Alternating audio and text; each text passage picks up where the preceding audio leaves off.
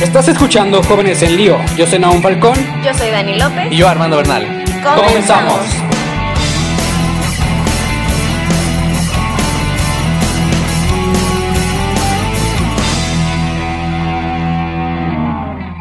Bienvenidos, damas y caballeros, a todos ustedes que nos están viendo a través de sus pantallas, de sus teléfonos, de sus computadoras. Sean bienvenidos a un nuevo episodio de su podcast favorito, Jóvenes en Lío.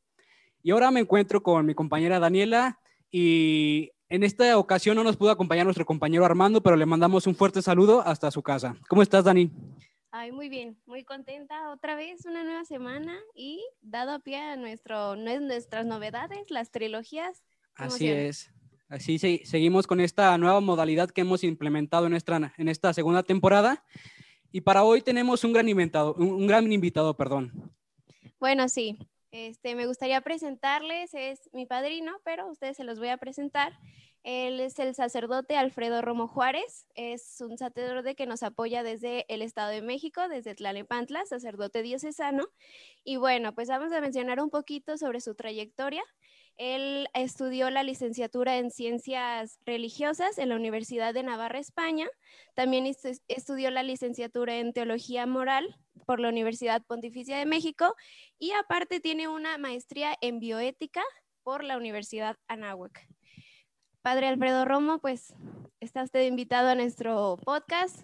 ¿Cómo está? ¿Cómo se siente? Muy bien, pues muy contento de acompañarlos, de poder compartir con ustedes, pues todas sus, sus inquietudes y que ojalá les pueda ayudar en algo, pues mi aportación.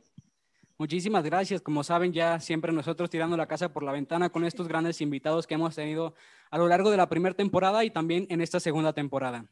Y fíjense que para, esta, para este segundo episodio de la, de la primera serie de trilogías, tenemos una pregunta muy especial que también recibimos de ustedes a través de nuestras redes sociales, principalmente en Instagram. Y es una pregunta sumamente interesante y una pregunta que muchas veces nos hacemos y que no, no conocemos respuesta o no nos damos el tiempo de investigar la información necesaria. Sí, bueno, como ya habíamos hablado en el episodio anterior, tenemos que ustedes nos apoyaron con varias preguntas y esta yo creo que también es una pregunta potente, es una pregunta pesada.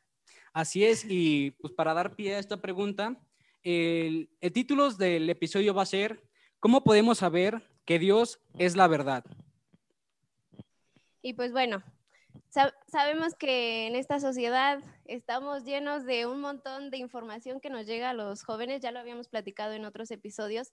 Este, hoy el joven tiene sed de conocimiento y sed y sed y todo el tiempo está buscando y sobre todo ahorita en nuestra Mm, bueno, como nos vamos desarrollando, estamos buscando la verdad. Y para nosotros, ¿cuál es la verdad? Si hay un montón de gente que a lo mejor nos puede decir que hoy tenemos en día la ideología de género, hoy tenemos en día lo que es el aborto, hoy también tenemos en día tantas ideologías políticas que a lo mejor a nosotros como jóvenes nos han confundido, pero realmente nosotros cómo podemos buscar esa verdad y sobre todo en dónde podemos buscar esa verdad. Y pues bueno, como ya les habíamos mencionado, tenemos a el invitado, el padre Alfredo Romo, que nos va a estar ayudando a responder un poquito sobre estas inquietudes que nosotros tenemos. Muy bien. ¿Empezamos? Empezamos. ok. Eh, yo quisiera empezar con un, pues con em, una anécdota a propósito de la pandemia que ya estamos viviendo, que estamos ya no sabemos en cuál oleada, nos hablan de la tercera oleada, otros de la cuarta oleada, en fin. Pero bueno, eh, en la primera etapa de, la pandemia, eh, en, el norte de Italia, en Lombardía, un médico escribió su historia y decía este médico al ver la cantidad de enfermos que llegaban al, hospital donde él estaba, enfermos de COVID, enfermos que pues, pues llegaban demasiados y no se daban abasto. A muchos de ellos ya, de hecho, ya no los recibían porque no tenían la capacidad para recibirlo, o sea, tenían que estar como, como, pues, eligiendo, ¿verdad? Quién sí, quién no, quién tenía más posibilidades de salvarse, etcétera. Y decía eh, este médico, nosotros al ver pues tan de cerca, ¿verdad? Tanta gente enferma, la impotencia de no poderlos atender a todos. Eh, y decía, un sacerdote venía aquí al, al hospital a atender a los enfermos de COVID y les leía la Biblia. Y nosotros, después de nuestras largas jornadas de, pues de trabajo, pues nos acercábamos a él para escucharlo, para escuchar también lo que, lo que él decía, ¿verdad? Y él decía, para esto, yo, desde niño o desde muy jovencito, ya cuando entré a la preparatoria, universidad, pues pues yo me burlaba incluso de mis papás por ser creyentes, yo me decía ateo, yo me decía ateo y me burlaba de ellos, me burlaba de ellos, me de ellos que eran creyentes y, y así fui creciendo sin Dios.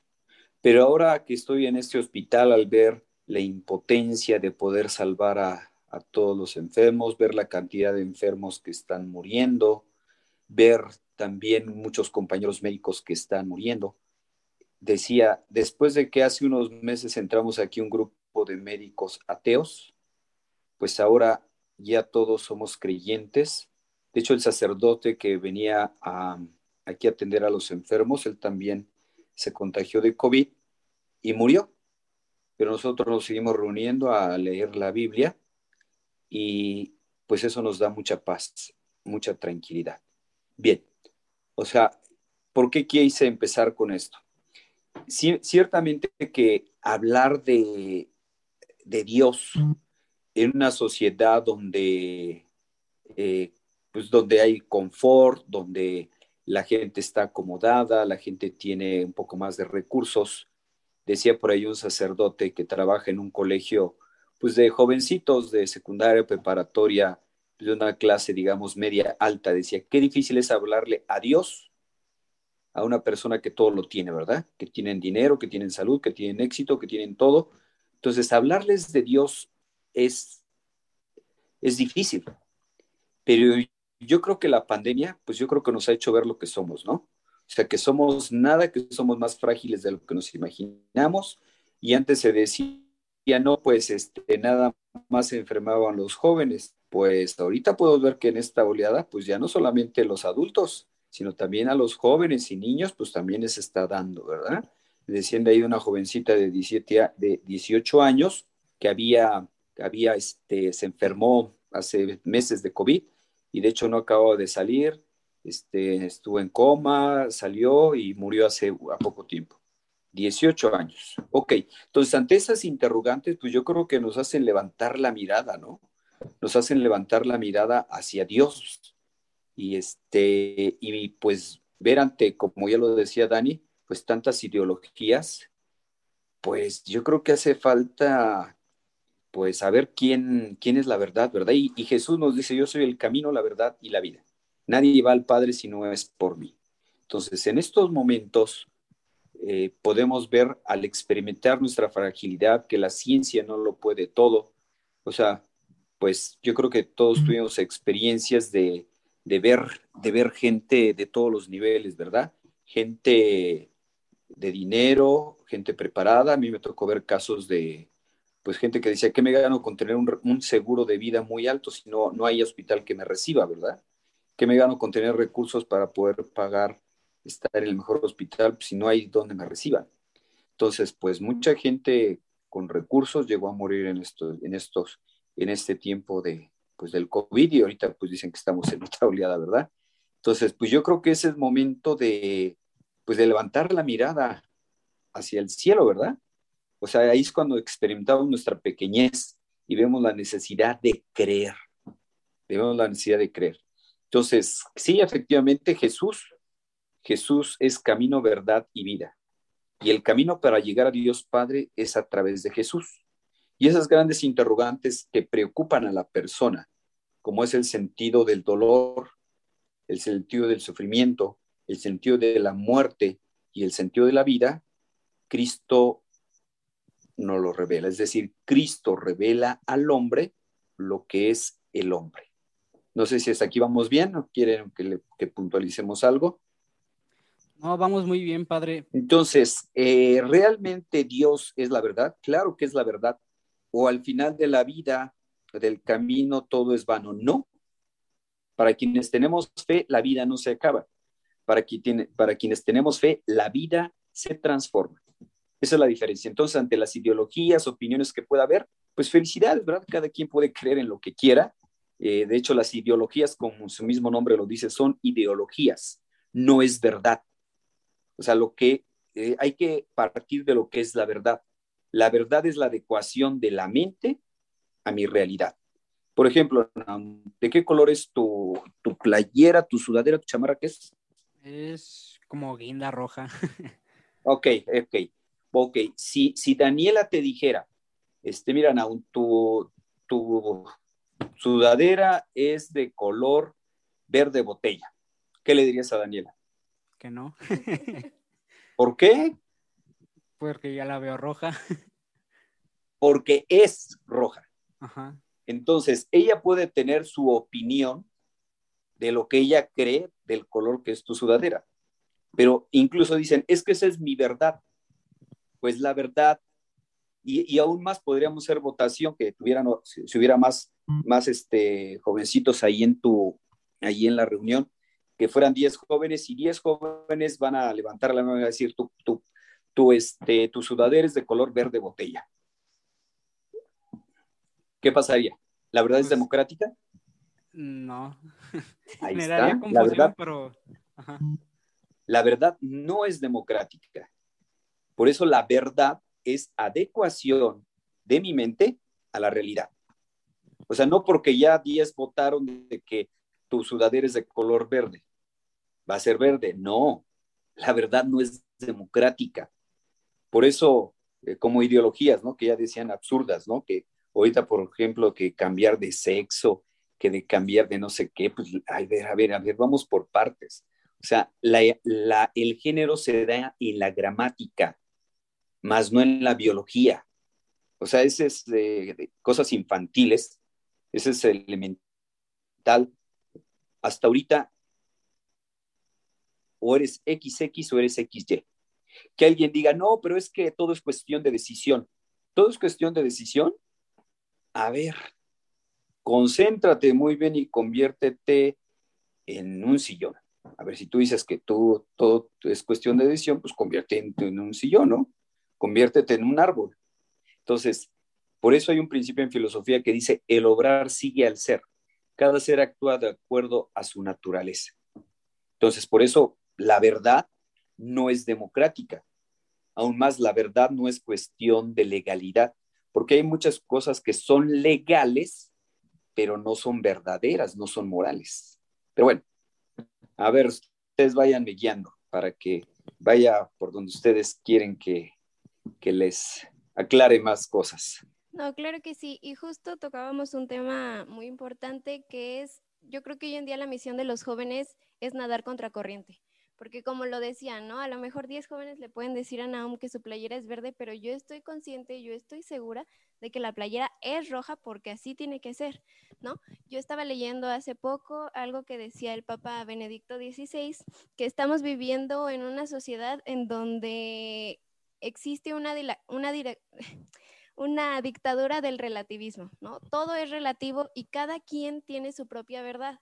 Y sobre todo otras personas o justamente en nuestra juventud de hoy en día, que no está Dios este, en sus vidas, que ellos no se han acercado, en que incluso que a lo mejor no lo conocen, este, nos quieren envolver con todos los pensamientos y a lo mejor si nosotros no podemos, no sé, todavía, es, no, todavía no estamos en ese momento de discernimiento en donde sabemos ya qué tenemos que hacer, pues es muy fácil confundirnos a nosotros mismos, incluso a las personas que nos rodean, ¿no?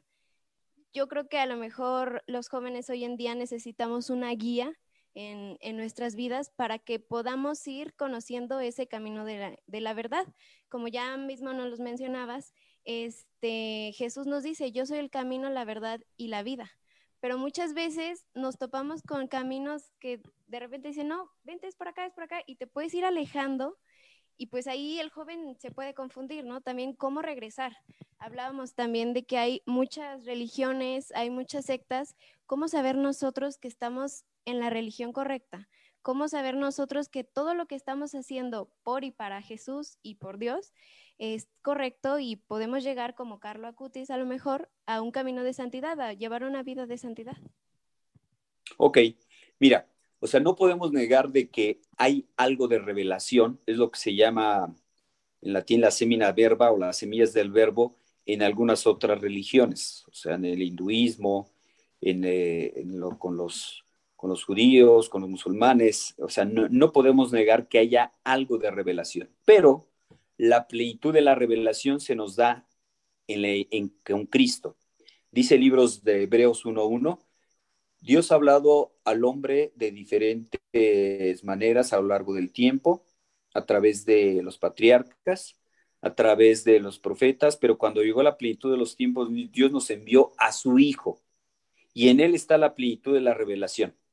O sea, eh, Cristo revela al hombre, ya decíamos, lo que es el hombre. La plenitud de la revelación se nos da en Cristo. Aún más, no se puede ser plenamente humano si no se es plenamente cristiano. Y lo que comentas, ¿no? Que hoy salen muchos pseudo líderes, ¿verdad?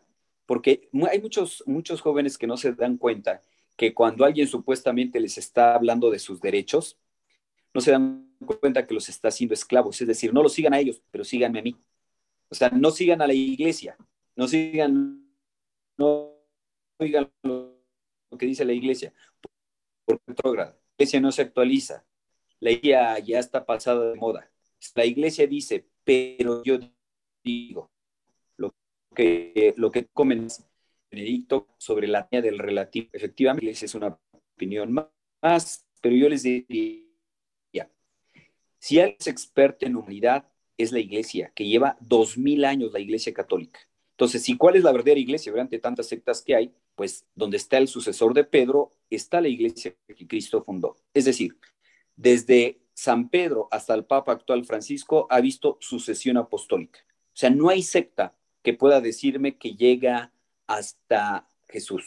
¿Por qué? Porque hay sectas que tienen 100, 200 años, creadas en Estados Unidos. Los más antiguos son del siglo XVI, luteranos, calvinistas. Este, pero antes del siglo XVI, ¿dónde estaban? Entonces, es que nosotros nada más nos guiamos por la Biblia. ¿Cuál Biblia? Pues agarraste la Biblia de la Iglesia Católica porque la Iglesia Católica es la única que llega hasta Jesucristo. Y eso se puede comprobar a lo largo de la historia. Entonces, la plenitud de la revelación nos las da Jesucristo. Así que ahí no hay vuelta de hoja. Que algo podemos, algo se haya revelado Dios, este, qué sé yo, en las diferentes culturas, en las diferentes religiones, no lo podemos negar. Puede haber algo, pero la plenitud está en Cristo. Es decir, si alguien es experta en humanidad, es la iglesia. Ustedes imagínense en dos mil años lo que no ha visto la iglesia. Dos mil años. Por eso muchas cosas que hoy no las pintan muy bonito como, como este, novedad, como nuevas, de nuevas no tienen nada. De nuevas no tienen nada. O sea, cuando se revisa la historia, ya muchas cosas de estas ya se hablaron en otros tiempos. Eh, miren, yo estudié bioética y conozco del tema, por ejemplo, de esto, cuestión de la vida. Ahorita toda esta cuestión de la ideología de género eh, no tiene otra finalidad más que confundir a los jóvenes, más que confundir a los jóvenes, y es un método anticonceptivo. O sea, se los digo claro, es un método anticonceptivo. O sea, ¿cuáles son los diferentes métodos anticonceptivos? Es lo que Juan Pablo II llamaba la cultura de la muerte. O sea, la cultura de la muerte. ¿Cuál es la cultura de la muerte? Ir difundiendo el no a la vida. Uno, ¿Cómo, ¿Cómo se empezó ese control de natalidad? Pues empezaron con los anticonceptivos. Fallan los anticonceptivos, viene otra cuestión de que es la esterilización, porque hay gente que aún están esterilizadas embaraza. Falla la esterilización, viene lo que se llama el aborto. Pero como que ya cada vez hay gente que, que es más, este, pues ya es más consciente de que pues el aborto pues es matar a sus hijos, es matar a sus hijos. Entonces, y un método que, hace años alguien lo, lo propuso, dice, vamos a promover el homosexualismo para controlar la natalidad. Y alguien le dijo, estás loco, ¿cómo crees que alguien te va a hacer caso? Pues no le hicieron caso, pero ahorita esa promoción que de ideología de género y todo eso, no es otra cosa más que un método anticonceptivo, lo digo con sus palabras claras. Es placer sexual seguro sin riesgo de embarazo. Es eso, ¿eh? Y de hecho ya Europa, ya países que pasaron por esto, ideología de género, aborto, eutanasia. ¿Qué pasó con estos países que le apostaron a esa, a la cultura de la muerte? Se llenaron de viejos, se llenaron de viejos. Un, un país para que vaya bien, la pirámide debe estar, el grueso de la pirámide, mucha gente debe estar trabajando y poca gente jubilada. En muchos países de Europa se les invirtió la pirámide. Hay mucha gente jubilada y poca gente trabajando. ¿Cómo sostienes una economía donde la mayor parte de la gente está jubilada y hay pocos jóvenes? Entonces, ¿qué es lo que la siguiente ley que viene después del aborto? La eutanasia. Hay que matar a los jóvenes. Eh, el COVID, ¿a quién está pegando más? A los ancianos. A los ancianos. Ajá. Ahí está, la cultura de la muerte. Entonces, esos países que le apostaron a la cultura de la muerte se llenaron de gente vieja, que se llenaron de gente vieja y qué es lo que, hace falta, pues ahora viene la, eutanasia para matar a los viejos porque ya cuestan mucho al Estado y ya no hay manera de sostener esa economía. De hecho, ahorita, eh, la, novedad ahorita en Europa es, por favor, tengan hijos, si no los mates. Si tienes más de dos, tres hijos y eres considerada una familia numerosa y el Estado te da ayudas, pero te dice, no mates a tus hijos, por favor. Pues ya se dieron cuenta que ese no es el camino. Ok. ¿Qué más, Dani? Este, eh, el hombre sin Dios no sabe ni quién es ni a dónde va. Eso es importante.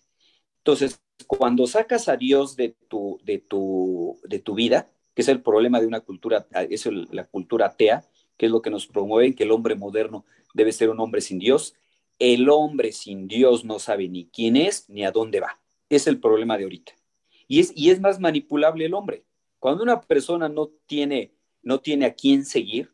O sea, cualquiera que se presenta por ahí como pseudo líder, pseudo pastor, pues ahí lo van siguiendo, ¿verdad? Y mira, la iglesia te presenta un camino seguro para tu felicidad, para tu realización. Hay un libro que le recomiendo, se llama El hombre plenamente humano de John Powell. John Powell es un sacerdote que es psicólogo, que es filósofo y que es teólogo. O sea, domina muy bien sobre el tema de lo que es el hombre.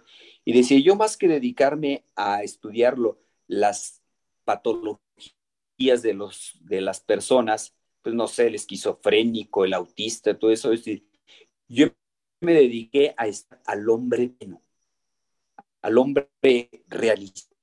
Y empezó a, a describir los rasgos de, de ese hombre pleno. Y ese pleno es una persona sociable o el hombre no está hecho para vivir como ermitaño, estar solo.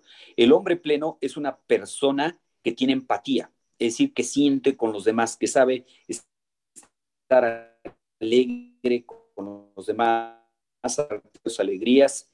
El hombre a Dios. Y así va definiendo varias cosas. O sea, cómo incluso el mismo Benedicto, hablando sobre el progreso, decía, el verdadero progreso debe tomar en cuenta a todas las personas, es universal, y el verdadero progreso toma en cuenta a toda la persona. Es decir, el desarrollo de la persona, el verdadero desarrollo toma en cuenta la vida eterna. Aquí está el punto. Entonces, si Dios no existe, todos les puede decir, tú puedes comportarte como quieras, tu Dios no existe. O sea, al final de cuentas, pues ya con la muerte acaba todo. Pero aquí la cuestión es que no acaba todo con la muerte. Esa es la cuestión. Esa es la cuestión. Entonces, si no acaba todo con la muerte y habrá un juicio, por eso el verdadero desarrollo toma en cuenta a todas las personas y toma en cuenta a toda la persona, porque el verdadero desarrollo toma en cuenta la vida eterna. Ah, caray. Entonces, de aquí no, no podemos vivir de cualquier manera porque en esta vida nos estamos jugando la eternidad. Carlo Acutis tenía claro eso, que no quiere hacer escala en el purgatorio y que su, meta estaba en el cielo. Y pues miren, su cuerpo está incorrupto y es, es santo. Entonces, si alguien es experto en humanidad, yo les diría a los jóvenes que nos están escuchando, no tengan miedo de seguir las enseñanzas de la iglesia. Si alguien es experto en humanidad, es la Iglesia Católica que tiene dos mil años de experiencia y sabe lo que necesita el hombre para su realización. Pongo un caso. Por eso yo llevo 24 años de sacerdote, he estado en la catedral, estuve ahí bastante tiempo y escucha uno bastantes historias. Les cuento una muy rápido. Un joven, alrededor de, antes de los 20 años, decía este joven, no, pues yo cuando me empezaron a hablar sobre sal del closet, no tengas miedo, este, sé valiente. Pues yo salí del closet, salí del closet bien valiente, ya me declaré, yo soy homosexual y le empecé a dar vuelo a la hilacha. Menos de 20 años. Entonces empezó con su desorden. Ahorita, ese joven tiene sida. Ahorita tiene sida. Y, él comentaba, ahora me siento engañado. Como aquellas personas que en su momento, según me apoyaban, que el orgullo gay, que el orgullo no sé qué, que el orgullo no sé cuánto, yo me puse a hacer caso a eso y ahorita que tengo SIDA, ¿dónde están esos amigos? ¿Dónde están esas personas? Ahorita me estoy muriendo a pedazos y me siento engañado, me siento defraudado, me siento mal, o sea, del de cómo fui engañado por la sociedad. Entonces, ahora sí que por los frutos se conoce. O sea, si tú dices la Iglesia Católica es retrógrada, la Iglesia Católica no se actualiza, ok, sigue las ideologías que te presenta la sociedad y nos platicas cómo te va. Entonces, una persona que llega, qué sé yo, a los 20, 25 años y experimentó todo lo habido y por haber, drogas, alcohol, desórdenes, vamos a ver cómo llegan a los 20 años, a los 25. O sea, tú me presentas una persona drogadicta, alcohólica, enferma, como una persona plena, por favor, por los frutos se conoce. La Iglesia Católica te muestra un camino de plenitud, de plenitud. No va a experimentar conmigo, no va a experimentar contigo. Por eso Cristo es camino, verdad y vida. ¿Cuál es la, sabiduría de la Iglesia? Pues que te está, te está presentando un camino verdadero, objetivo, que te va a llevar a tu felicidad, no en la otra vida, sino ya empieza en esta vida y en plenitud en la otra. Entonces, jóvenes que nos están escuchando, no tengan miedo de seguir las enseñanzas de la Iglesia Católica. La Iglesia es, hay un documento que se llama la Iglesia Mater et Magistra, es decir, la Iglesia es madre y maestra. Como maestra enseña, como madre te corrige. Es decir, si hay un camino que te va a esclavizar, te va a decir, no es el camino por ahí. Por ejemplo, ahorita que se ve como un avance la cuestión de las drogas ay, qué bueno que ya van a liberar las drogas para uso lúdico y demás. Un caso, hoy, hoy lo comentaba con unas personas. Este, unos papás fueron por su hijo que estaba en una fiesta y, el hijo no quería irse de la fiesta y eran como dos, tres de la mañana, y, pero contra su voluntad se lo llevaron sus papás. Eh, de rato que llegaron a su casa, como a las dos horas les hablan por teléfono que querían hablar con su hijo porque con los compañeros que había estado habían tenido un accidente y todos habían muerto. Todos habían muerto y necesitaban que su hijo fuera para, para reconocer los cuerpos. Y el hijo decía, no, pero es que yo no quiero ir. Dice el papá, ¿cómo que no? Vamos, vente, vamos para que tú los veas. Pues fue tal el impacto que se llevó este joven, se llevó este joven del impacto de ver que si sus padres no lo hubieran sacado del alcoholismo, Dice, yo pensé que mis papás no me querían, yo pensé que mis papás este, me odiaban, pero hasta ahorita entiendo que lo que querían era, mi, era mi, mi bien. Si no me hubieran sacado mis papás de esa reunión, yo ahorita estaría muerto como mis compañeros. Entonces, la iglesia no hace otra cosa, no es que le quiera arruinar, amargar la vida a nadie, sino es mostrarte un camino verdadero, objetivo, y no simplemente ideologías que se le van ocurriendo a la gente para que viva de cualquier manera. Pues no es así, no es así. O sea, Cristo nos presenta un camino seguro para la libertad. Así que una libertad que va sin límites, esa aparente libertad, hay muchos jóvenes que acaban siendo esclavos de su libertad. Las drogas es una nueva forma de esclavitud. ¿eh? me decía un joven en la cárcel, me decía, dice, yo quiero hacer un juramento para no, no, no drogarme, porque encima que estoy en la cárcel tengo otra cárcel, que son las drogas. Entonces hay muchos jóvenes acá afuera que según son libres, pero de libertad no tienen nada. Son esclavos de los vicios, de las drogas, del alcohol, del cigarro, etc. Adelante, Dani, a ver. ¿Me ibas a preguntar algo o aún? No, pues nada más eh, para ir cerrando un poquito este episodio, que se nos haga un poquito más largo. Unas recomendaciones breves y concretas que nos daría a nosotros como jóvenes para acercarnos más o acercarnos de una manera más eficaz y consciente a este camino de la verdad. Ok, yo, yo los invitaría a que te plantees lo siguiente. Busca tu desarrollo integral. Busca tu desarrollo integral y busca modelos. Siempre nos movemos todos por modelos. Entonces, tú busca una persona plena, una persona realizada, una persona que incluso eh, que tú digas, yo admiro mucho a esa persona y la voy a seguir por su estilo de vida y todo esto. Entonces, yo los invito, por ejemplo, que lean esa vida de Carlo Acutis. Ahorita hay muchos videos sobre él, hay mucho material sobre él, que es un santo moderno, que utilizaba las redes sociales, que utilizaba, este, se divertía sanamente, iba a fiestas, hacía deporte. Entonces, yo invitaría a los jóvenes que piensen, que es uno de los problemas ahorita, uno de los problemas que hay ahorita es el exceso de información. Hoy la gente sabe de todos los temas Hoy todo el mundo es especialista hoy de todo. Decía por ahí un médico, decía cuando llegan luego los pacientes a mi, a mi este, consultorio, pues ya saben lo que tienen, ya saben qué enfermedad tienen, ya, ya saben qué tomar. Yo le digo, pues ¿para qué vienen? Si ya sabes, si ya sabes. Entonces, hoy todo mundo es experto de todo, pero de manera superficial, que es el problema. Hoy todo el mundo sabe de medicina, todo el mundo sabe de teología, todo el mundo sabe de, cualquier tema que le digas, saben todo, pero de manera superficial. Entonces, la vida se vive una vez. Los jóvenes no experimenten con su vida. El hombre sin Dios no sabe ni quién es ni a dónde va.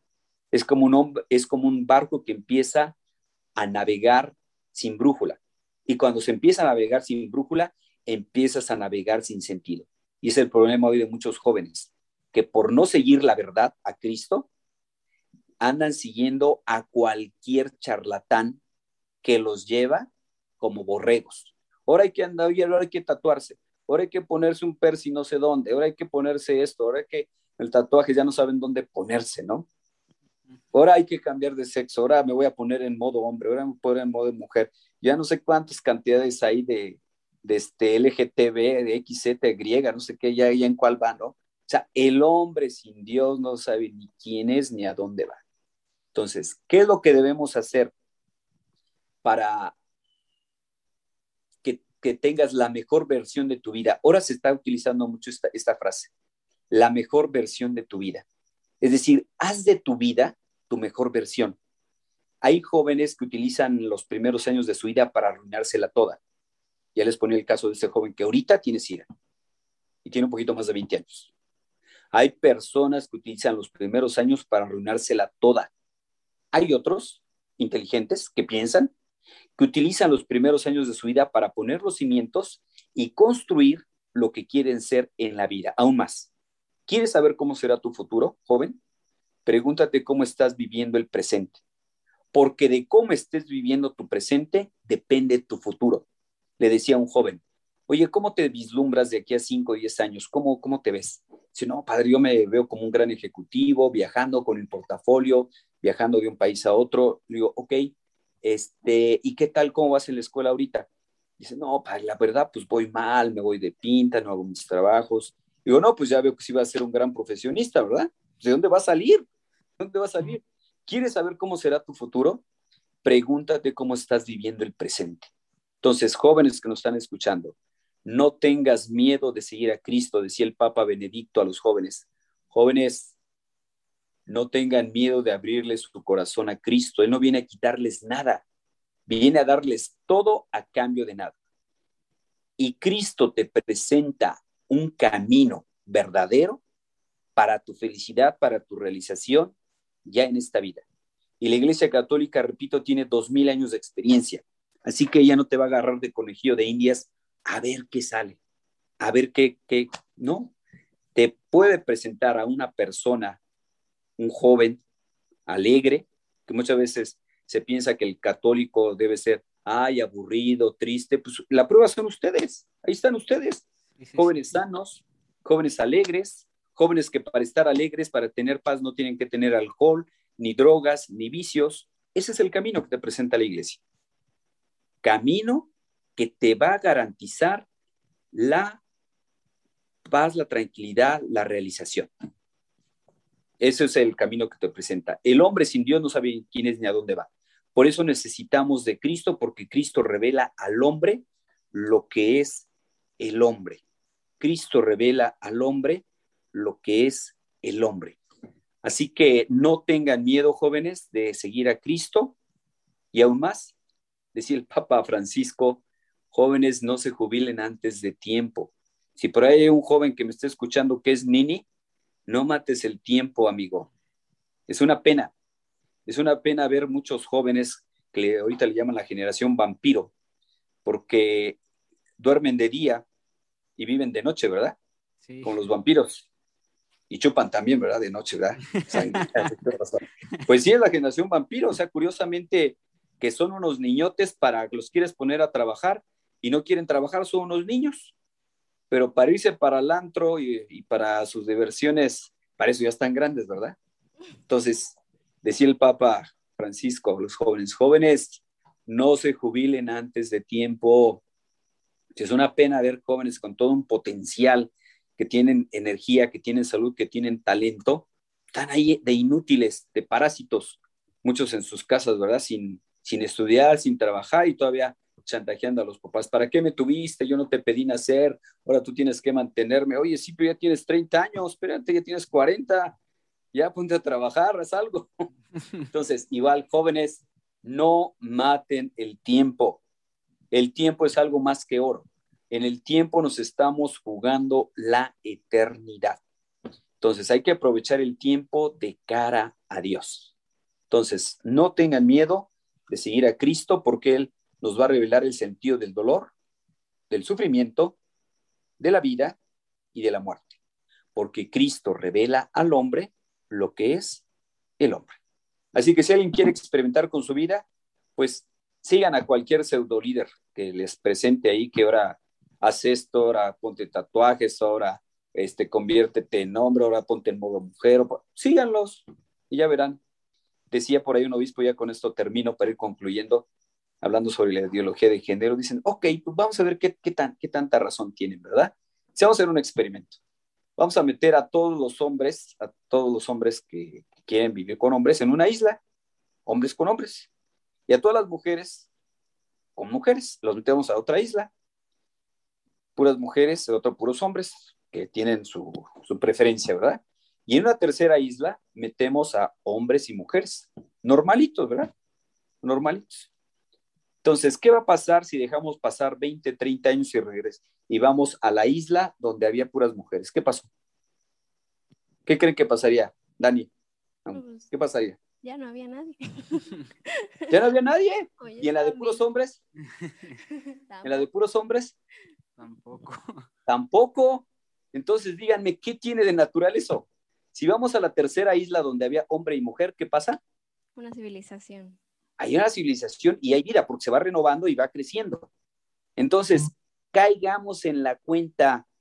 Por eso les decía el Papa Juan Pablo II a los jóvenes, jóvenes, piensen como quieran, pero piensen, por favor, piensen. Europa ahorita está sufriendo todos los estragos del aborto, de la eutanasia, de la ideología de género, se llenaron de gente vieja. Europa está sufriendo ahorita todos los estragos de vivir sin libertad, sin límites, de que ellos decían, vive una libertad sin límites. ¿Quieres tomar, toma? ¿Quieres drogarte, drogate? ¿Quieres tener desorden sexual? Tenlo. ¿Qué? ¿De qué? ¿De qué? ¿Qué les dio como resultado? No les dio como resultado hoy, como dicen, hay que ser mente abierta. Dicen, hay unos que son tan mente abierta que se les acaba saliendo el cerebro, o sea, que no piensan. O sea, piensen como quieran, pero piensen. Entonces, si esos, esas personas que en Europa le apostaron a una libertad sin límites, acabaron siendo esclavos de su libertad en los vicios.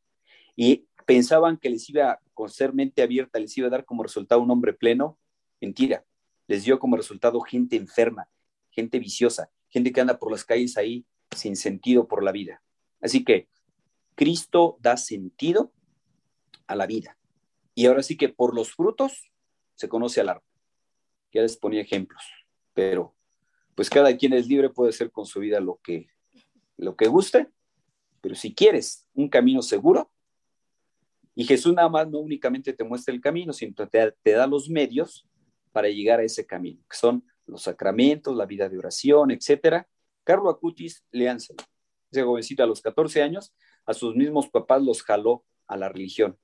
Su mamá estaba muy alejada de Dios. Pues bien, no sé si tienen alguna otra pregunta porque ya son las 10. ya, ya, No, pues la verdad es que muchas gracias, padrino. Yo creo que es un gran, una gran enseñanza porque pues hoy en día los jóvenes no saben a dónde ir, ¿no? Y pues también mencionarles y puntualizar que estamos llamados a la felicidad y la felicidad pues nos la da Cristo. A lo mejor este, hoy en día tenemos muchos modelos a seguir, pero pues también tenemos un modelo perfecto que es Cristo y al que nos ha dado toda una vida y siempre se acerca a nosotros, ¿no? En otras religiones a lo mejor es el hombre quien busca a Dios, pero yo creo que nuestra religión católica es Dios quien constantemente nos está buscando y pues nada más es de nosotros abrirle nuestro corazón pues para poder aceptarlo en, en nuestra vida y poder encontrar la verdad. Así es, y vivir en constante caridad, que es el amor mismo que nos va llenando y nos va guiando en este camino. Y pues muchísimas gracias, Padre, por acompañarnos en este episodio. Pues con mucho gusto y me encomiendo a su oración. Ahí claro que sí, Padre Recen por, por los sacerdotes, encomiéndenos para que pues, los llevemos a Dios, ¿verdad? Porque esa es nuestra misión, el acercarlos a Dios, el darles a Dios, ya que a Él es al que seguimos, a Jesús. Entonces recen por nosotros para que pues ahora sí que seamos buenos pastores, a ejemplo de Jesús, que es ese buen pastor que conoce sus ovejas, que las guía hacia pastos abundantes y las lleva por camino seguro al cielo.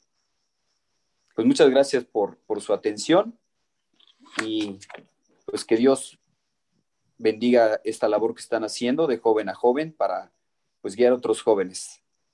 Eso es muy edificante, que haya jóvenes como ustedes, jóvenes que se atreven a ser diferentes.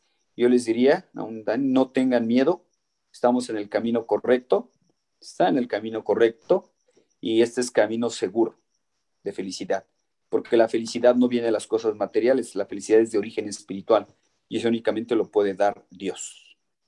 Muy bien, pues muchas gracias por el tiempo que me, que me dieron y espero que les haya sido pues de algo útil, pues estas pequeñas experiencias que les compartí. Muchas gracias y a todos los que nos, los que nos están escuchando, los invitamos a seguirnos en nuestras redes sociales. Estamos en Facebook como Jóvenes en Lío, en Instagram como jóvenes.en.lío y en Twitter también como Jóvenes en Lío. Y también los invitamos a escuchar nuestro podcast en las diferentes plataformas, en Anchor, Breaker, en Spotify y en las plataformas de podcast. Ahí estamos generalmente en casi todas. Y ahora en YouTube.